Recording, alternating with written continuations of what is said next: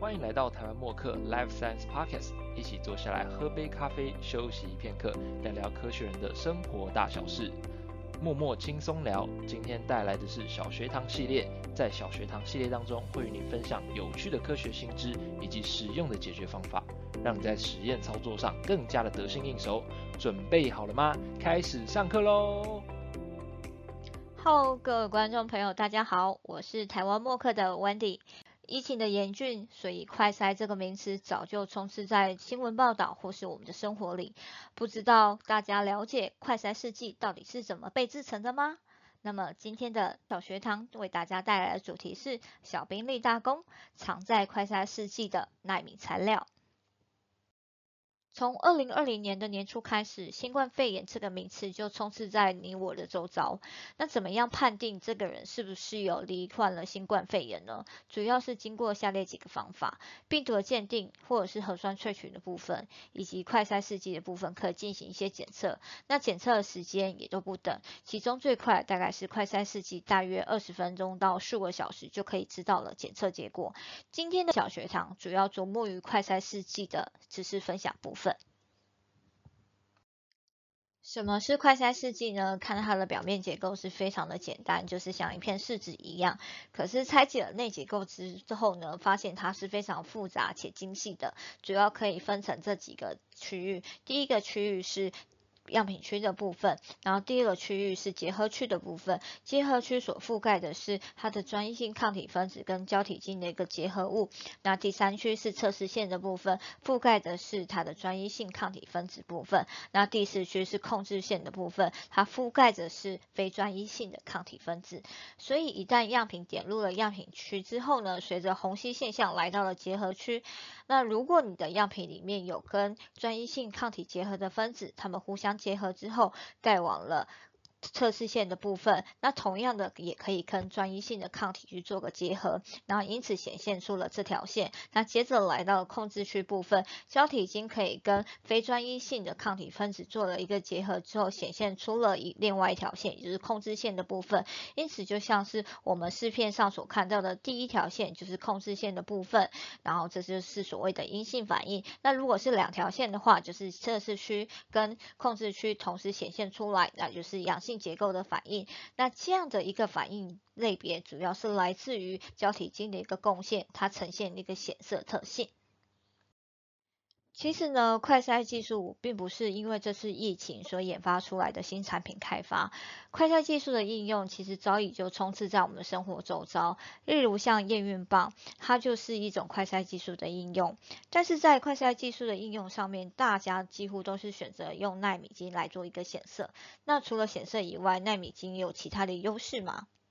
第一个主要是说纳米晶它有一个显色特性，而且可以依据不同的尺寸大小有不一样的颜色变化，这是不需要经由染料分子就有的一个显色特性，非常单纯的做法。然后第二个是它的性质稳定，而且它分散度非常的好，所以不容易传出，影响到后面的实验的准确率。第三个呢，就是它容易的进行改值，所以不管是你要接上氨基或是硫基，它都是非常的容易进行的部分，因此可以适合各式各样的耦合反应以及应用的部分。第四个也是最重要的部分，它的制成技术其实相当的普及，所以大量制造是没有问题的，因此在供货上面是非常的稳定。因此呢，现在大家喜欢用纳米金，就是有这几种原因。对于纳米金的产品，默克又有哪些选择和优势呢？第一个，默克所推出的纳米金产品，它有多种不一样的官能基选择，依可依据你的研究内容选择适合你的纳米金粒子。不管是要氨基或是硫基的纳米金粒子，默克都已经帮你官能化好了，不需要额外进行修饰，就可以马上使用。第二个。根据你的研究内容，可以选择不同形态的纳米晶粒子。例如说，需要选择最基本的圆球状，默克有；或者是你需要棒状的纳米晶，也是有提供的哦。第三个，我们有多种不一样条件的纳米晶粒子。例如，你需要尺寸不同的纳米晶粒子，是的，我们有。又或者你需要它的悬浮溶液是在不一样的条件之下，例如说你需要选择的是 PBS buffer 的悬浮溶液，又或者是你是只需要选择水溶液悬浮的纳米金粒子，这些我们都有去供应的。最重要的是，如果你只是想要方便又好用的一个纳米金的组合的话，我们有提供纳米金的 kit 组，方便你去做选取以及使用的部分，让你的研究更加快速。纳米金，纳米金到底什么是纳米材料？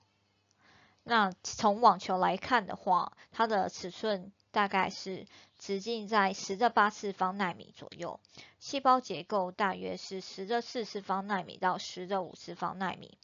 那什么样的东西可以定义它为纳米材料？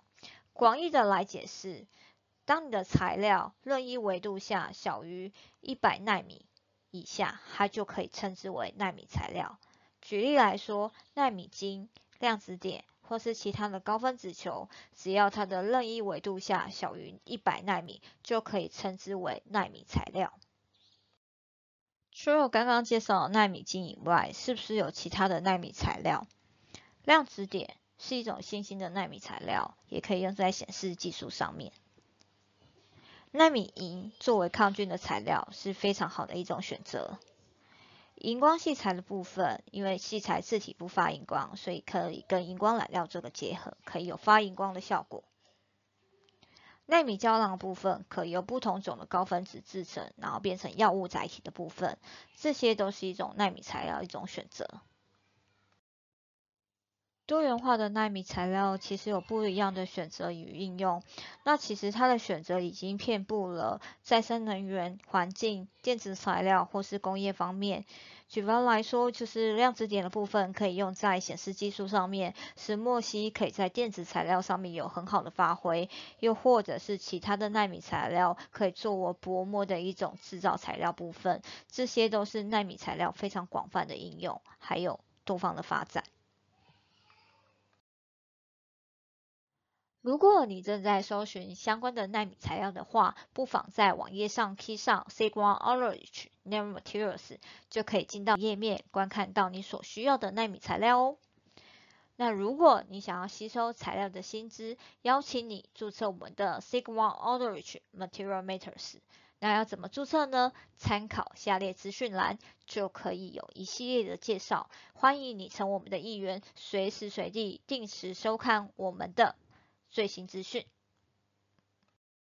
以上是此次小学堂的分享，希望你喜欢哦。谢谢大家，拜拜。对于刚刚的内容有不清楚的地方吗？欢迎点开说明栏，就可以知道更多更详细的资讯哦。还有，别忘了马上按下订阅追踪，就能收到第一手的资讯。我们下次再见喽，拜拜。